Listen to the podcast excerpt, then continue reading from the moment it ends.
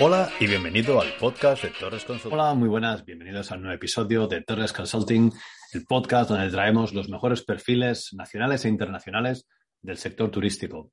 Hoy tengo el honor de tener conmigo a Rodrigo Martínez, el fundador de Boring Guest, que es una consultora que se dedica a la creación de plataformas de gestión hotelera y alojamientos alternativos. Pues Rodrigo, muy buenas, ¿qué tal?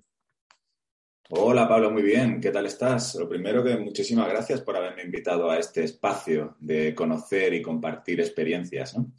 Al contrario, el placer es mío. De hecho, hace tiempo, no te lo comenté cuando te invité al, podcast, pero hace tiempo que te vi en, un evento que había de LIE, me parece que fue, hace pues, más de un año. Y desde entonces tenía en la cabeza el poder invitarte, así que por fin tengo aquí un, honor y un placer. Ah, y como comentaba ¿no? en la presentación, ah, ah, me gustaría saber o, que explicases un poco tu, carrera, ¿no? De recepcionista que hace que sí 20 años empezaste en un hotel de Sevilla, de ahí hasta dirigir tu propia empresa, de Boring Guest, ah, pues si puedes hacer brevemente un repaso de, cómo ha sido esa evolución. Pues eh, claro que sí, así es, tal y como dices, eh, la verdad es que considero que he tenido mucha suerte en la forma en la que, ha ido evolucionando mi carrera, ¿no? O sea, básicamente, tal y como yo lo veo, está, está conformada de tres áreas clave, que son la parte de gestión, donde estuve trabajando en Meliá eh, durante bastantes años, Aquí pues comencé como recepcionista, tal y como has dicho, y fui poco a poco creciendo hasta llegar a puestos directivos. Aquí una cosa importante era que trabajaba tanto, estuve trabajando, tuve experiencia trabajando dentro del hotel, en las unidades de negocio, como lo que era la sede corporativa, ¿no? Y te ayuda a desarrollar pues esa especie de devoción que tiene uno sobre el análisis y el control de procesos. Los procesos operativos es algo que a mí me, apasiona y me gusta muchísimo, ¿no? Incluso me gusta aplicar eh, metodologías de lean management, de ingeniería de procesos, ¿no? de, ámbitos industriales. Y esta dualidad que te decía entre trabajar en corporativo y en hoteles me ayudó mucho a entender la relación y el funcionamiento de las sedes corporativas, de las cadenas hoteleras o la importancia de los estándares y las propuestas de marca. Otra fase en la que estuve trabajando, que también fue muy enriquecedora, está relacionada con el ámbito de la innovación y también con el networking, el conocimiento del sector. Aquí estuve trabajando en el Instituto Tecnológico Hotelero, que es eh, pues el centro de, innovación de la patronal hotelera, de la Confederación Española de Hoteles, en la que también trabajé. Y aquí aprendí mucho sobre innovación, tecnología, conceptualización de producto aplicada al negocio, temas de branding, de marketing, comercialización y cultura empresarial. Aquí formé parte de un equipo donde desarrollamos lo que era el Hotel del Futuro, con una intensa aplicación de tecnologías dirigidas al servicio y desde luego eh, estaba muy involucrado en proyectos de tecnología. Aquí uno aprende a diferenciar entre lo que es digitalizar y lo que es la transformación digital, ¿no? Como tan comúnmente se suele decir, aprendes que la tecnología pues es una herramienta y no tanto una solución inmediata, Luego, Pablo, en esta parte, digamos, que decíamos de gestión, de innovación, mi acercamiento a la, inversión estuvo cuando trabajé en el grupo Garayar, que es una que tiene una, gestora hotelera que es GAT, Gestión de Activos Turísticos, que es una gestora de marca blanca que explota el negocio de grandes inversores hoteleros, pues a partir de franquicias internacionales, ¿no? Eh, fue una experiencia muy interesante que me ayudó a entender la complejidad entre la propiedad y el gestor el mundo de los grandes inversores, que tanto peso específico están tomando en el sector en los últimos años. Y en esta fase trabajé como director general de Hotel Services, que era una empresa del grupo que se dedicaba a la automatización de procesos del back office eh, hotelero, a la comercialización y al control de gestión y otras cuestiones, pues además eh, en las que estuve trabajando como director de innovación de GAT, de la gestora. Así que al final estos tres aspectos, la gestión, la innovación y la inversión, pues son para mí las tres dimensiones sobre las que evoluciona el sector eh, en la actualidad y por lo tanto, y tal y como te comento, pues ha sido una suerte haber podido ir adquiriendo experiencia en cada uno de ellos dentro de los más de 20 años de experiencia profesional que tiene ya uno. Sí, sí, que todo va sumando, ¿no? Una, eh, diferentes vertientes o verticales, como tú me has dicho, gestión, innovación, inversión, y ahí te lleva a tu actual rol, bueno, que compaginas con la docencia, luego entramos en ello, pero eh, ¿qué exactamente Boring Guest? Yo leyendo en internet, copio, o sea, leo según he leído, he visto en, la, en, la, web creación de plataformas de gestión hoteleras y de alojamientos alternativos. ¿Qué es eso? Sí. Sí, bueno, en realidad eh, The Boring Guest solo es la marca bajo la que trabajo como consultor independiente. O sea, me gustaría decirte que hay un profundo análisis sobre la creación de esta empresa y básicamente es un poco la marca que yo a título personal utilizo. ¿no? Y trabajo fundamentalmente pues en dos áreas. Lo que es, bueno, trabajo fundamentalmente para lo que son propietarios, inversores, tanto lo que serían eh, pues, eh, inversores institucionales como lo que podrían ser family office. Y fundamentalmente lo que hago es pues, creación de plataformas de gestión y reposicionamiento de producto. Eh, así, trabajando con, estos propietarios inversores que te digo, eh, te das cuenta de que ellos han ido desarrollando una voluntad muy fuerte de ir acercándose al mundo de la gestión. Son actores muy activos actualmente que quieren o bien montar sus propias estructuras de gestión directa, pequeñas cadenas y marcas para explotar el negocio que compran, o bien montar estructuras profesionalizadas propias para lo que se llama el asset management, ¿no? Es decir, quieren contar con conocimientos propios para la gestión y así poder ir haciendo seguimiento y acompañamiento a la explotación de terceros. Compran el edificio, ceden esa gestión hotelera a marcas especializadas o a cadenas especializadas en contratos pues, de alquiler, de management o alquileres mixtos y entonces quieren ser un inquilino que sea capaz de analizar y acompañar a estos operadores en lo que es la explotación del negocio para que los resultados pues, se maximicen.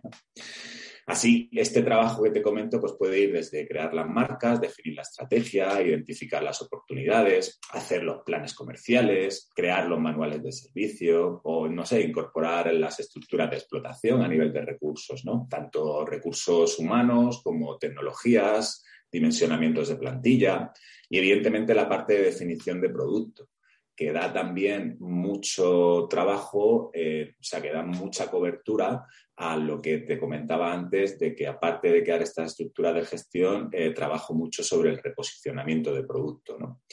Eh, es decir, creas las estructuras de gestión y trabajas, por lo tanto, en lo que no hay, se crea algo y repiensas el modelo de negocio, la oferta, la segmentación o identificas las oportunidades de mercado para apalancarte a partir de la innovación en nuevas propuestas. Es decir, mejoras lo que ya hay. Por una parte, lo que no hay lo creas y lo que ya hay lo mejoras. Por lo tanto, es básicamente es la, función que hago para, estos propietarios inversores. Y por derivada, como se puede entender, pues trabajo muy directamente con lo que es la gestora, la cadena o, digamos, el, pues sí, la plataforma, lo que hay allí gestionando el negocio de este propietario, sea propio o sea de terceros. Ajá, sí, sí, mano a mano con, con todos los actores involucrados. ¿no? Claro. Y como decía, compaginas esa labor eh, de consultoría con la docencia en el Instituto de Empresa de, Madrid, con lo cual, ¿cuál es un, ¿cómo es un día, digamos, entre comillas, habitual laboral tuyo? Ah, pues así es, Pablo. Eh, a ver, pues en realidad yo no considero que sea muy diferente, muy probablemente al de otros muchos compañeros del sector, ¿no? Incluso tampoco considero que sea muy diferente al de otras muchas personas que trabajan desde la oficina o desde casa. Creo que, todos hemos visto un cambio muy radical en la forma en la que nos comunicamos y relacionamos con nuestro entorno profesional, ¿no? Yo personalmente procuro empezar el día informándome sobre la prensa del sector. Considero que es fundamental estar al día de lo que va ocurriendo en el mundo en el que trabajamos. Y también es cierto que aprovecho las primeras horas del día, estas previas a, ponerte delante del ordenador con un café en la mano, eh, para consultar pues, el timeline en redes sociales, especialmente LinkedIn, que tengo la suerte también de tenerte entre mis contactos y ahí es cierto que, cuenta uno con un espacio con gente cuyo contenido aporta gran valor, actualiza y te ayuda a compartir o comentar inquietudes comunes. A partir de ahí suelo tener días bastante intensivos en cuanto a llamadas telefónicas, videoconferencias, pues considero que como cualquiera, ¿no? Suelo utilizar recursos que me ayudan a organizarme en el día a día y que me permiten mantener un alto nivel de concentración. Así, por ejemplo, de forma muy habitual suelo tener música de fondo, trabajo desde casa o suelo contar con unos esquemas muy claros y definidos en lo que voy anotando las tareas y cuestiones sobre las que tengo que ir avanzando para ir cumpliendo mis compromisos. Con cierta frecuencia también suelo viajar a visitar hoteles, revisar el estado y los avances de los nuevos proyectos o establecer los roadmaps para, para continuar eh, estos mismos proyectos. Y también es cierto que mantengo muy diferenciado, o al menos eso intento, lo que es mi desempeño profesional con The Boring con mi desempeño en el Instituto de Empresa. Al final, el IE es también un aspecto muy relevante en mi crecimiento personal, como se puede entender, ¿no? Personal y profesional, ¿no? Te ofrece la posibilidad de compartir conocimientos con, gente de primer nivel, ¿no? Y profesionales con una trayectoria muy amplia, Tanto alumnos como lo que se refiere a profesores, claustro, ¿no? Se trata, este en concreto se trata de un programa eh, que ya vamos a iniciar ahora en noviembre la tercera edición, y en él toman forma las tres áreas que hablábamos previamente, ¿no? Estas áreas de especialización, la de inversión, gestión e innovación. Eh, es, eh, básicamente, como te digo, también un aspecto muy exigente en cuanto a estar muy actualizado y en conocer muy bien cuáles son las tendencias de mercado, hacia dónde va el mundo de la inversión, el de la gestión, la creación de marca, la innovación, los nuevos espacios, ¿no? Y luego, pues ya a título personal, desde hace unas semanas estoy poniendo en práctica hábitos como el mindfulness, que me está ayudando mucho a aclarar ideas y tomar decisiones, por lo que algo de actividad deportiva para mí y mi sesión diaria de mindfulness, pues son la mejor manera de dar por cerrado el día. Comienzo leyendo y actualizándome, termino meditando y reencontrándome. No, no, no es que me vaya a poner filosófico, pero bueno, así de básico es, ¿no? El resto, pues, es la vorágine que cualquiera de nosotros puede encontrar en, su día a día, en el trabajo, ¿no? Que, dicho sea de paso, procuro que sea lo más gratificante posible, porque al fin y al cabo, pues, tengo la suerte de dedicarme a aquello que, más me gusta, ¿no? Genial. Pues muy interesante el tema de, poder acabar el día con el mindfulness, que, que, tanto ayuda a desconectar el, de la vorágine, como tú mismo has dicho, del, día a día. Uno de los temas que, comentas en tu perfil de LinkedIn, bueno, el primero, de hecho, es nuevas formas de alojamiento en Hospitality y ahí un poco quería preguntarte sobre ese tema. Cambian los tipos de alojamiento, cada vez hay más alojamiento alternativo, vacation rental, como se quiera llamar. La línea entre hoteles y apartamentos cada vez es más fina, yo creo. Aparte los colivings también. Ah, ¿Es una tendencia que ha crecido por la pandemia? ¿Es una tendencia sin retorno? ¿Cómo lo ves? Eh, mentalidad considero que es una realidad ya a día de hoy. A veces cometemos el error de pensar que las cosas son estáticas, que no evolucionan y es todo lo contrario, ¿no? Eh, yo para mí creo que hay un componente muy importante de la innovación y es la combinación que surgen entre cosas que en un principio no tienen nada que ver. Esto lo hemos vivido muy claramente en los últimos tiempos con empresas que hace apenas unos años pues no hubieran imaginado que, no hubiéramos imaginado que hoy podrían existir. Mira, el otro día precisamente hablaba con un amigo que se dedica al mundo de los apartamentos turísticos, ¿no? Concepto de apartamentos turísticos. Curioso. Y déjame que te cuente que ellos se consideran operadores digitales, ¿no? es una marca de, apartamentos que bajo, bueno, es, europea, es alemana y ya a día de hoy están en cuatro países, en 75 ubicaciones distintas y, es, y tiene apenas cinco años, ¿no? Han vivido un crecimiento exponencial y basan su modelo de negocio en la tecnología por una parte, tienen un uso intensivo del Big Data y de la inteligencia artificial que combina la información de una gran multitud de inmuebles, ¿no? de activos, de edificios dispersos por toda Europa, el estado del inmueble, el tipo de propietario, la demanda del destino y un gran número de etcéteras y variables que les ayuda a ser muy ágiles en la detección de oportunidades de compra. Habiendo conseguido desde su creación, como te digo, hace más de cinco años, casi, bueno, más de 30 millones de euros en financiación de inversores.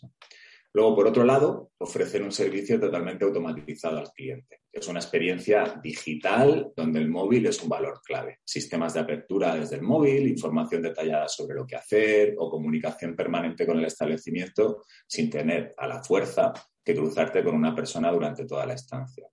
Son nuevos modelos, son con un segmento de mercado bien definido y una demanda creciente, aunque a veces pretendamos también, es cierto, enfrentarlos a modelos más tradicionales que evidentemente pues también tienen que permanecer y aportar su granito de arena al sector, que es enorme.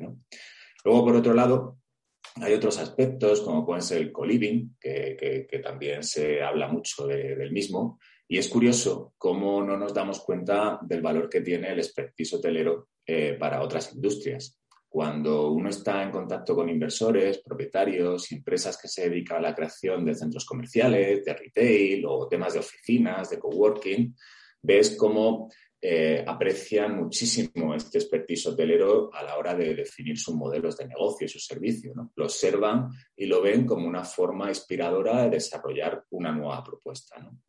Con el co por ejemplo, ocurre un poco lo mismo. El ámbito residencial también está cambiando. La propiedad inmobiliaria ya no es un objetivo tan presente en las nuevas generaciones. esa voluntad de tener una casa, pues no es. Ahora se vive mucho más con el alquiler. También, por otro lado, creo que la falta de tiempo pues crea una demanda clara de servicios adicionales a estos supuestos alquileres. Incluso el vivir toda la vida en un mismo sitio, pues no siempre es un objetivo común y se habla mucho de, los digital nomad y todo esto. ¿no?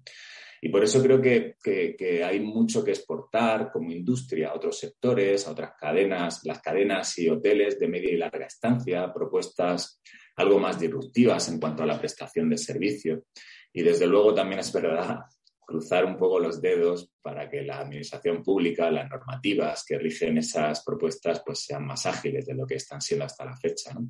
Porque es cierto que el mercado y el sector empresarial evoluciona muy rápidamente y en muchos casos se ve frenado por temas de regulación de esas nuevas propuestas, que son muy intensivas las regulaciones en algunos aspectos y muy laxas en otros.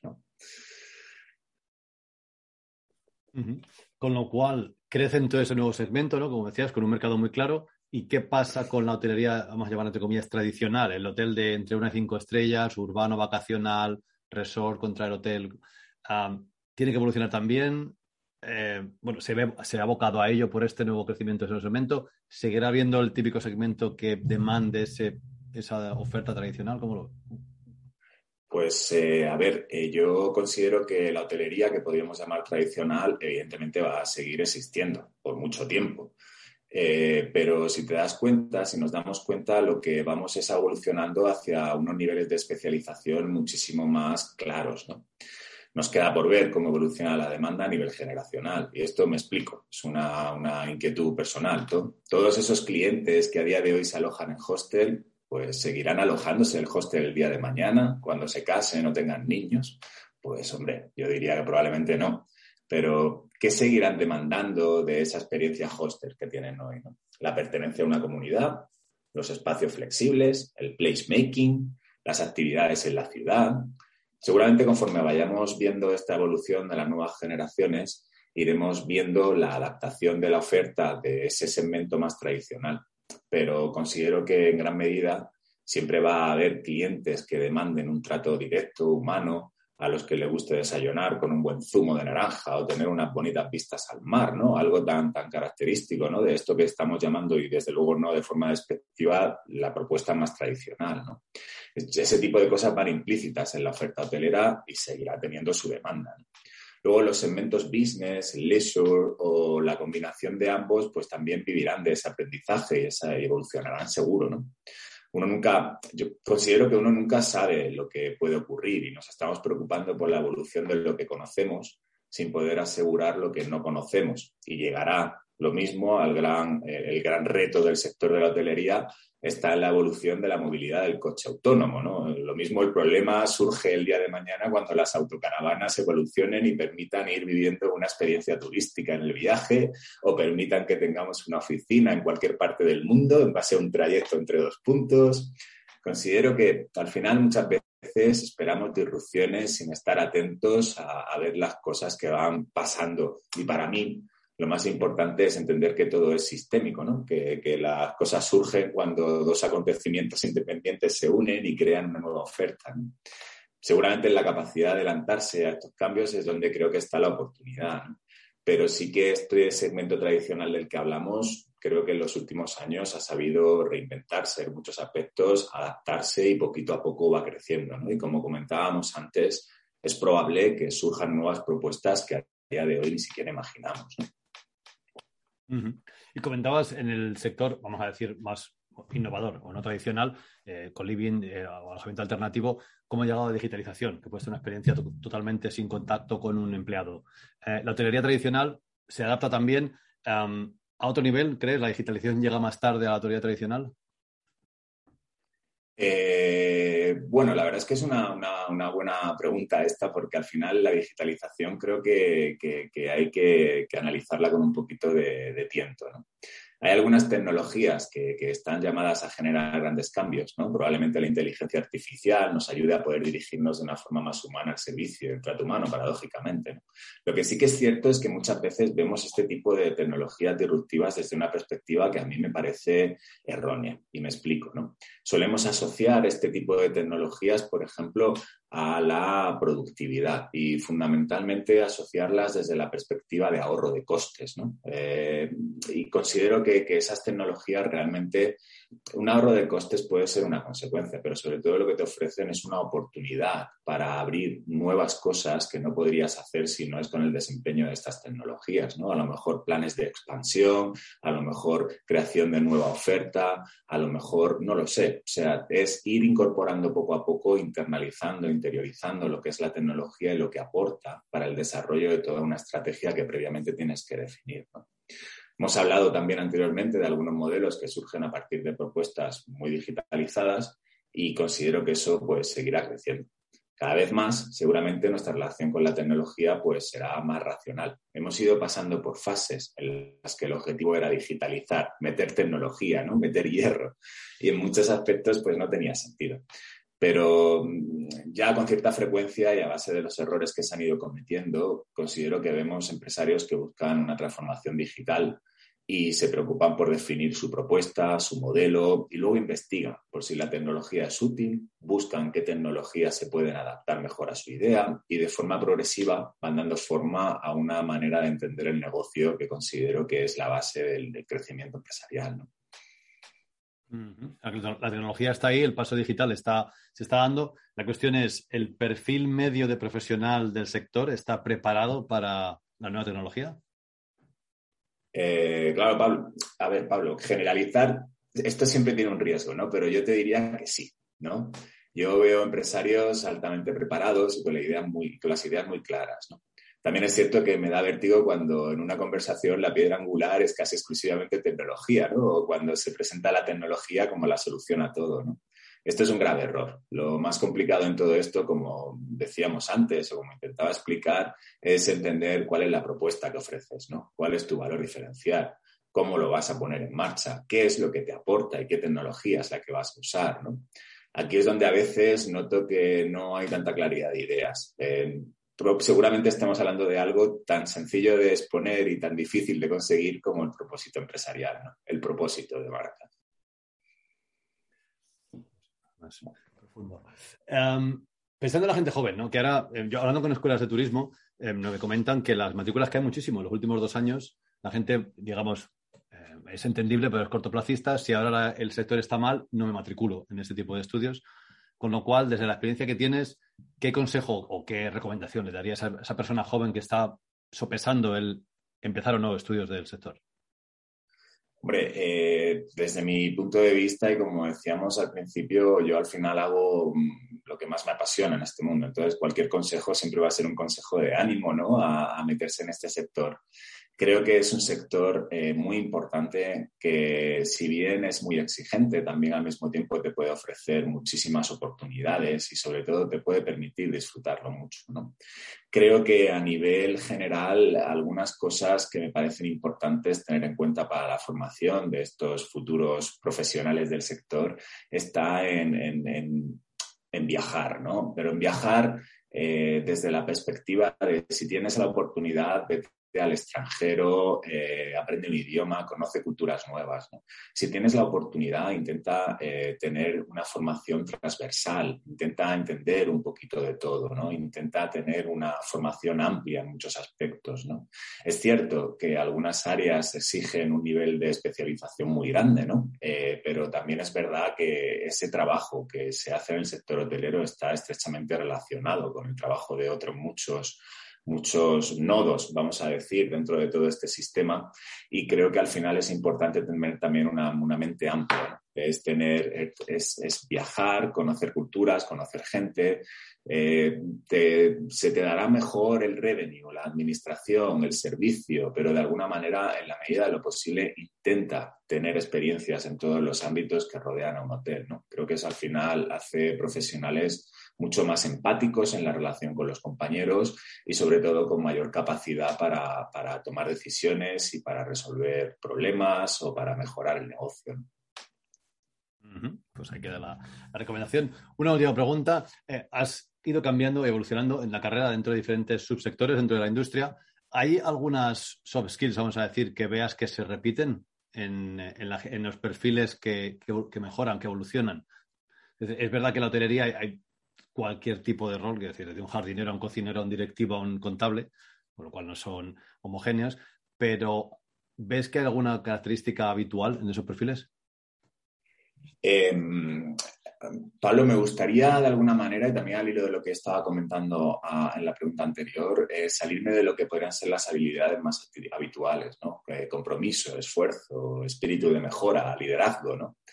a mí hay algo que me parece que es básico y de lo que no se habla tanto, ¿no? que son el espíritu crítico y yo lo llamaría el pensamiento sistémico. ¿no? ¿Qué quiero decir con esto? El espíritu crítico es tener la capacidad de eh, llegar a conclusiones de una forma, de una forma eh, personal individual, ¿no? ¿no? de verte influenciado por lo que has leído aquí, por lo que ha dicho el uno, por lo que ha dicho el otro, ¿no? sino de forma coherente intentar tener un raciocinio propio que realmente haga que tengas un pensamiento o un juicio personal. Y el pensamiento sistémico tiene que ver con, esto que hablábamos antes. Este sector, y creo que además son, son skills que, que la podemos extrapolar a otros muchos sectores, no exclusivamente a, lo que sería el hotelero, ¿no? Pero el pensamiento sistémico para mí sí que es una carencia bastante importante y que no trabajamos tanto, ¿no? Y es entender las relaciones que hay entre todo lo que nos ocurre, ¿no? Al final el negocio no deja de ser un sistema donde te puede afectar, como hablábamos antes, cualquier cambio que haya fuera que es inesperado, ¿no? Seguramente no te lo hayan enseñado en ninguna escuela de negocios, ¿no? Oye, estate atento de esto porque si esto cambia a ti te va a afectar, ¿no? Pero tener esa capacidad para, para a tener un pensamiento a 360 grados y ver todo lo que ocurre alrededor, creo que ofrece muchas posibilidades, tanto a la hora de desarrollar producto como a la hora de, adelantarte a cambios que puedan ir surgiendo, como incluso a la hora de liderar y saber tomar decisiones. ¿no? Para mí, estas skills, ¿no? el espíritu crítico y ese pensamiento a 360 grados que se salga de tener la cabeza abajo delante del ordenador y que vea un poquito más allá de lo que es el negocio, tanto dentro como fuera, pues considero que son claves para, para el profesional del futuro. Perfecto, pues también quedan anotadas y pasarían, por supuesto, como notas al pie del enlace cuando eh, publiquemos el, podcast. Rodrigo Martínez, Guest, gestión, innovación e inversión son las claves que está apuntado desde el principio eh, que tú aportas a los proyectos en los que te involucras. Muchísimas gracias por tu tiempo y por todas las opiniones que has mostrado. Ha sido un placer y hasta la próxima. Pues muchísimas gracias, Pablo, a ti y enhorabuena por, por la iniciativa y un fuerte abrazo. Esto ha sido todo por hoy. Espero que te haya resultado útil. Tienes más información en mi web www.torresconsulting.co.uk, en LinkedIn, en YouTube y en Twitter. Saludos y hasta la próxima.